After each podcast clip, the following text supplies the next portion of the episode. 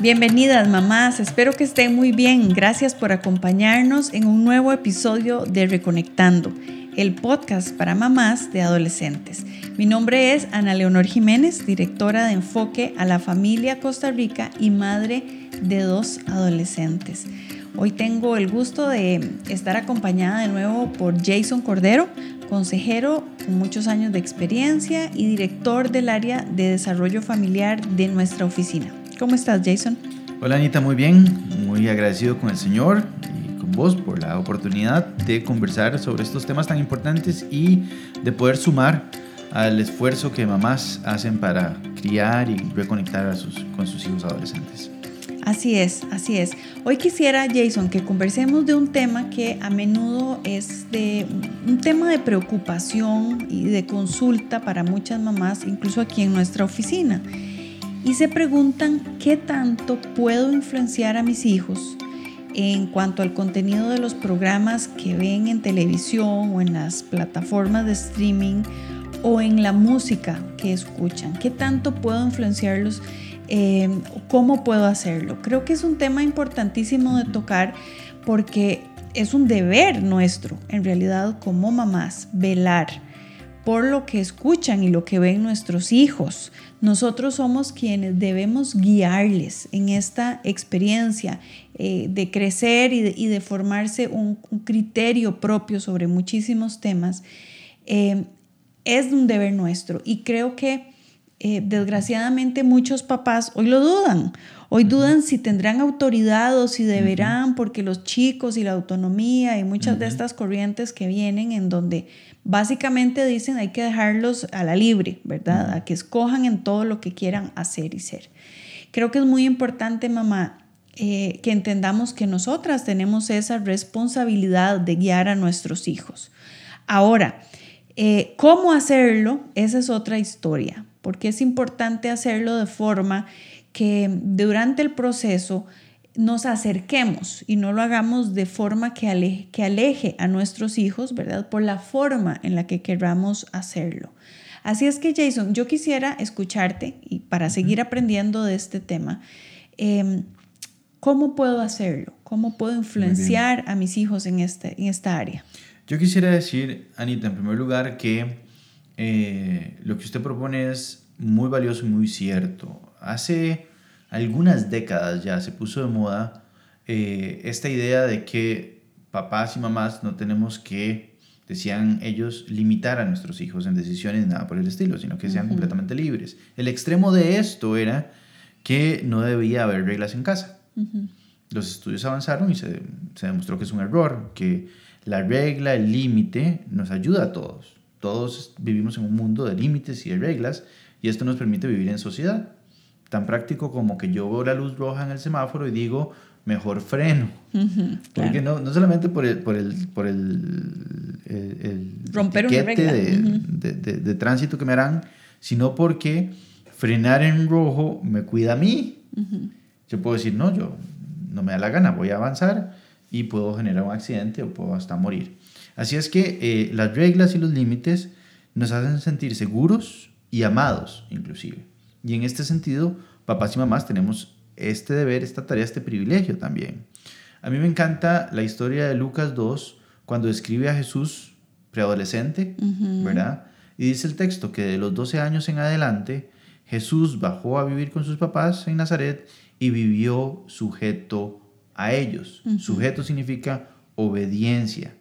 Eh, ¿Qué pasa? Que José y María tenían algunas reglas claras en casa y mientras Jesús viviera en casa, sigue esas reglas y esos principios. En este sentido, para ayudar a nuestros hijos a escoger bien, con inteligencia, los programas que ven y escuchan, ya sea la música, los programas de televisión o, cualquier contenido, eh, mi sugerencia, lo que siempre sugerimos es que, que nos basemos en tres principios generales, básicos más que ir a, la puntualidad, es tres principios generales que nos van a ayudar en este sentido. Y el primero es este que describía, tienen que haber valores y reglas generales claras en casa. Es decir, la cancha tiene que estar bien marcada de tal forma que los chicos sepan qué es permisible, qué no es permitido en casa, qué se puede y qué no se puede. En cuanto a las reglas en casa, siempre sugerimos que sean pocas, claras y valiosas y útiles, ¿verdad? En mi casa, por ejemplo, tenemos cinco. Eh, una de ellas, eh, bueno, son, que todos nos amamos, que todos obedecemos rápidamente, que todos nos ayudamos, que todos nos perdonamos, pero hay otra más y es que todos nos respetamos. Entonces, eh, de esta regla básica, que es que todos nos respetamos, partimos de que cualquier cosa que vayamos a ver o escuchar tiene que ser respetuoso o respetable. Entonces, por ejemplo, lo voy a hablar desde mi experiencia como papá de un preadolescente. Eh, a mi hijo le encanta la música y le encanta música de distintos tipos. A mí también. Entonces, eh, hay una banda de música eh, de rock alternativo que nos gusta mucho como suena y comenzamos a escucharla. Yo acostumbro cuando voy en el carro a dejar a mis hijos o a recogerlos de la escuela, poner música con ellos para ir escuchando lo que escuchan, saber de qué están hablando, ¿verdad? Si es que pusimos esta música, sonaba muy bonito, tengo que decir, no le presté mucha atención a la, a la letra, así pasaron un par de semanas hasta que un día de estos, en manejando, eh, escuché algo, una frase en la canción que me pareció que no me gustó. Lo devolví y les dije, chicos, mm, yo creo que esta música no la vamos a seguir escuchando. Y me dijeron, ¿por qué, papi? Y la respuesta fue, en esta canción, el cantante en la letra insulta a Dios. Y también insulta a María, a la mamá de Jesús. Eh, les falta el respeto. Y esto fue suficiente para mis hijos. ¿Por qué? Porque ellos entendieron, en nuestra casa siempre decimos que Dios es uno de los miembros de nuestra familia. Cuando antes de tener a Ñoqui, nuestra mascota, decíamos que en casa vivimos cinco personas. Pamela, Felipe, Lucía, este servidor y Dios. Ahora mi hijo dice que vivimos, que vivimos seis. Entonces, para ellos, Dios es una persona en la casa que también merece respeto. Entonces, en este contenido de esta canción, están irrespetando a una persona valiosa de nuestra familia. No hubo más discusión. Ni siquiera tuve que explicar más cosas y yo le agradezco a Dios por esto. ¿Por qué? Porque los dos, mi hijo y mi hija, entendieron y dijeron, sí, es cierto. Escucharon de nuevo la letra y dijeron, sí, no. Entonces, ¿qué es lo que pasa? Si en casa no tenemos reglas claras, un set de valores que dirigen nuestro hogar, a la hora de venir a, escuchar o ver, no hay un criterio válido para, para, para, definir. No hay un punto de referencia. Exactamente, y los chicos comienzan a entender que entonces yo no puedo escuchar esta canción o ver este programa por una decisión antojadiza o injusta, que acostumbran decirlo, de papá o de mamá. Simplemente no quieren y no, entiendo, y no entendemos por qué. O lo hacen para lastimarme, para castigarme o para enojarme, ¿verdad? Sí, o, o no tiene sentido, ¿verdad? Entonces, lo primero es, tiene que haber un set de reglas, de principios, de valores generales en casa, desde los cuales podemos ya ir a, a las cosas específicas, puntuales, ¿verdad? O con algunas letras de música de reggaetón, lo puedo decir, ¿verdad? Son irrespetuosas hacia la mujer, son irrespetuosas hacia el matrimonio, son irrespetuosas hacia el cuerpo de la gente, entonces preferimos no escuchar. ¿Por qué? Sí, el ritmo es pegajoso, a la gente le gusta bailarlo, pero estas letras no nos suman. ¿Por qué? Porque nos faltan el respeto. Y muy importante dentro de esto que dices, Jason, el preocuparnos y ocuparnos por constantemente compartir con nuestros hijos cuáles son nuestros valores. No podemos partir simplemente de que ellos saben cuáles son.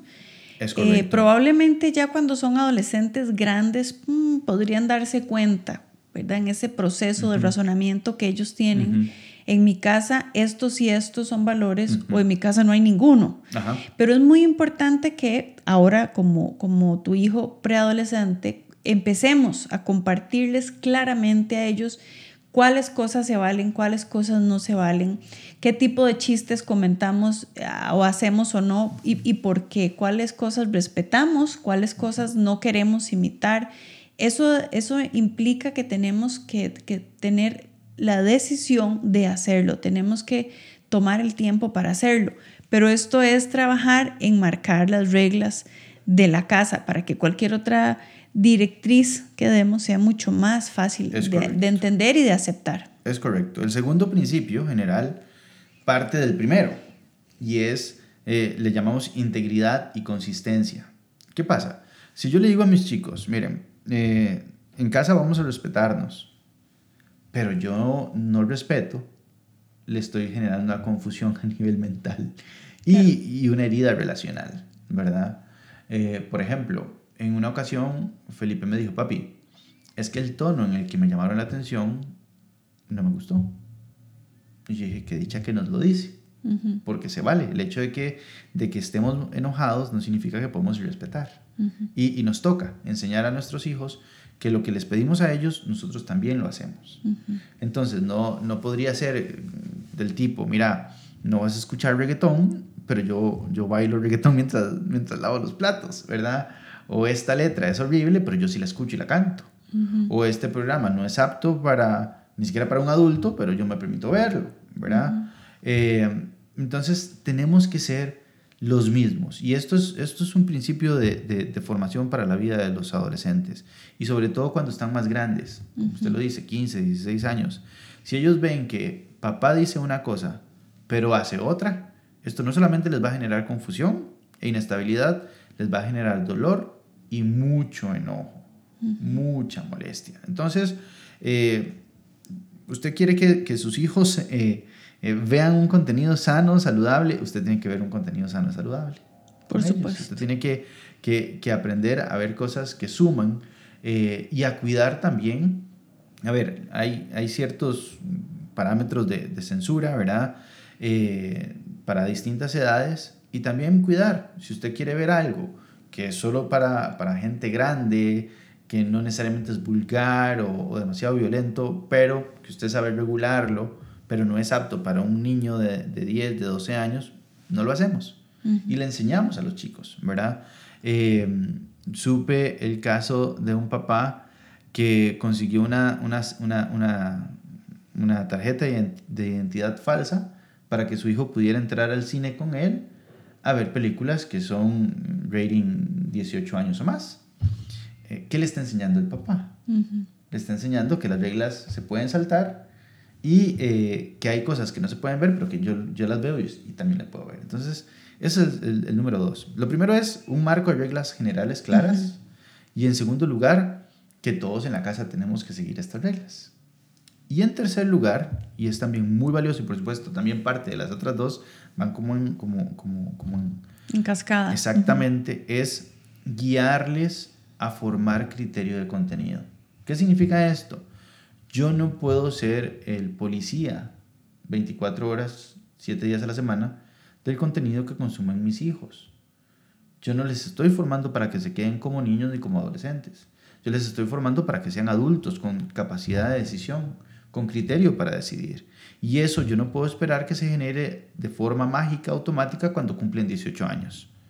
Eso se genera desde antes. Ahora, ¿cómo, cómo les guiamos para que formen contenido de eh, criterio respecto a los contenidos que ven, escuchan o, consumen, en general?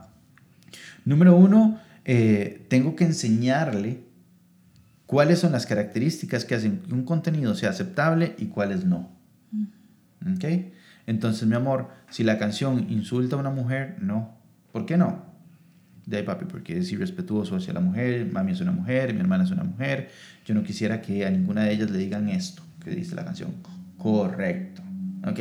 Esta canción o este programa de qué habla? Bueno, habla de infidelidad y cómo, cómo salir adelante con, con, una infidelidad. ¿Por qué no lo queremos ver? Bueno, porque eso lastima el matrimonio, eso lastima la familia, eh, el divorcio siempre va a lastimar a los chicos, por más que sea en buenos términos, etc. Les enseñamos. Por ejemplo, eh, hoy se ha tornado muy popular eh, que los chicos consumen programas en YouTube de, de youtubers.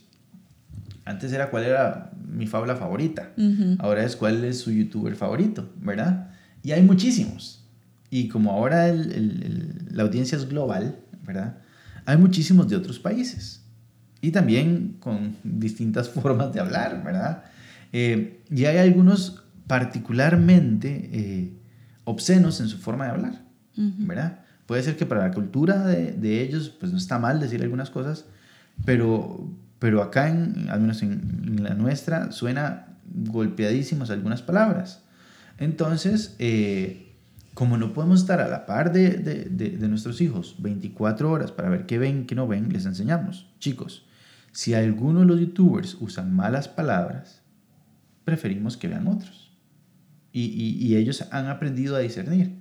La vez pasada Felipe me dijo, mira, estaba escuchando a este chavalo me gusta mucho lo que hace, es un chaval, él, publica videos mientras él juega juegos electrónicos. Me dijo, pero ya no lo voy a escuchar más. Y yo, ¿por qué no, mi amor? Papi, porque insulta, dice esta, esta y esta y esta palabra. Eh, mi hijo está en un colegio católico, por ejemplo. Eh, hay una palabra que en España se usa como, como, como, si nada, pero que aquí puede resultar ofensiva, particularmente para el público católico. Entonces le dijimos, mi amor, palabras en contra de la fe católica, palabras en contra de, de cualquier elemento del culto, palabras que se usen como insulto, no los vamos a escuchar. Y entonces él dijo, papi, no lo voy a seguir escuchando. ¿Por qué? Porque insulta esto, esto, esto y esto y esto. Eh, sé que alguna mamá nos escucha puede decir, no, pero eso está lindísimo, ¿verdad? Pero así no es la realidad. Bueno, siempre se puede iniciar con algo. Eh, lo primero es que en lugar de llegar simplemente a tomar lo que él está viendo o escuchando y quitarlo y censurarlo de repente, es comience a plantear reglas en el hogar. Si nunca lo ha hecho, nunca es tarde para hacerlo. Después de esto, asegúrese de que las reglas que usted plantee Usted las cumpla también. Usted las va a cumplir. y, y, número, y en tercer lugar, déjele espacio para que él o ella pueda tomar decisiones. Enséñele que hay consecuencias, por supuesto. Que hay reglas y que si las reglas se violan, pues habrá consecuencias negativas. Pero también enséñele que él puede ir generando confianza en sí mismo y ayúdele a que él o ella puedan decidir y le compartan a usted, mami, escuché esto, ya no lo voy a escuchar por esto y esto y esto. O mami, te quiero enseñar algo para ver si...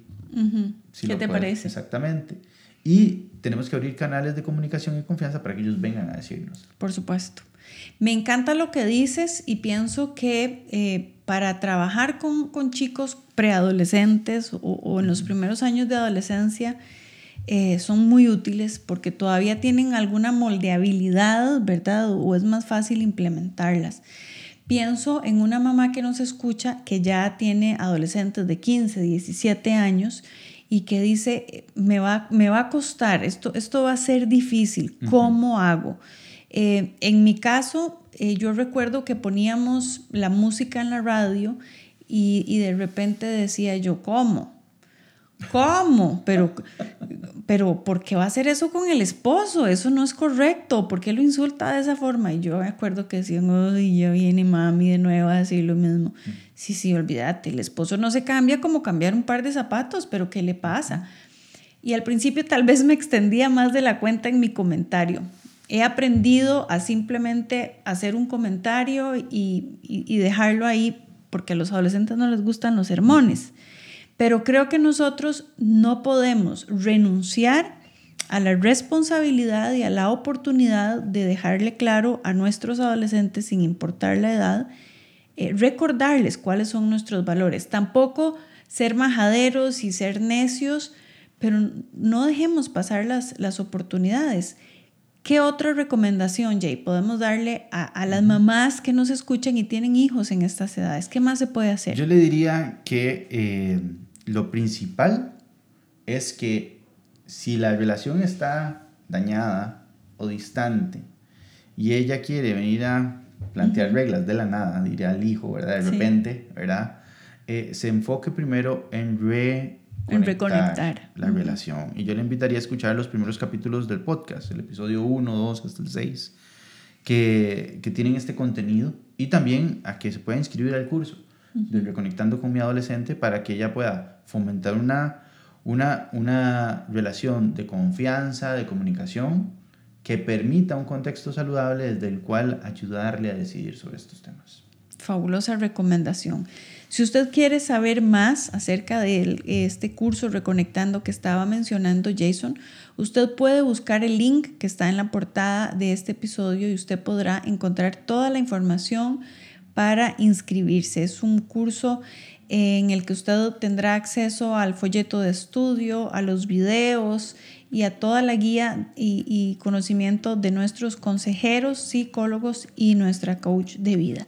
Además, quisiera recordarle que para nosotros siempre es importante conocer de sus comentarios y de sus... Em, apreciaciones de este podcast. Puede hacerlo a través del WhatsApp 506-8788-9211 o por medio del link que está también en la portada. Cuéntele a sus amigas que tienen hijos, adolescentes, que ellas también pueden escucharnos a través de las plataformas de Spotify, Google Podcast y Apple Podcast. Jay, gracias por tus recomendaciones. Me parecen súper aplicables, súper prácticas y, una forma em, de, de llevar a cabo nuestra misión de ser guía para nuestros hijos sin perder lo más importante, la relación con nuestros hijos. Con todo gusto, Anita, es un placer. Mamás, que el Señor nos bendiga, que nos dé sabiduría para, para poder guiar a, nuestros hijos en todas las áreas de su vida y que, que nos permita también vivir en integridad para ser ejemplo para ellos y para ayudarles a tener siempre una hermosa relación con nosotros. Muchas gracias por acompañarnos y nos encontramos la próxima semana.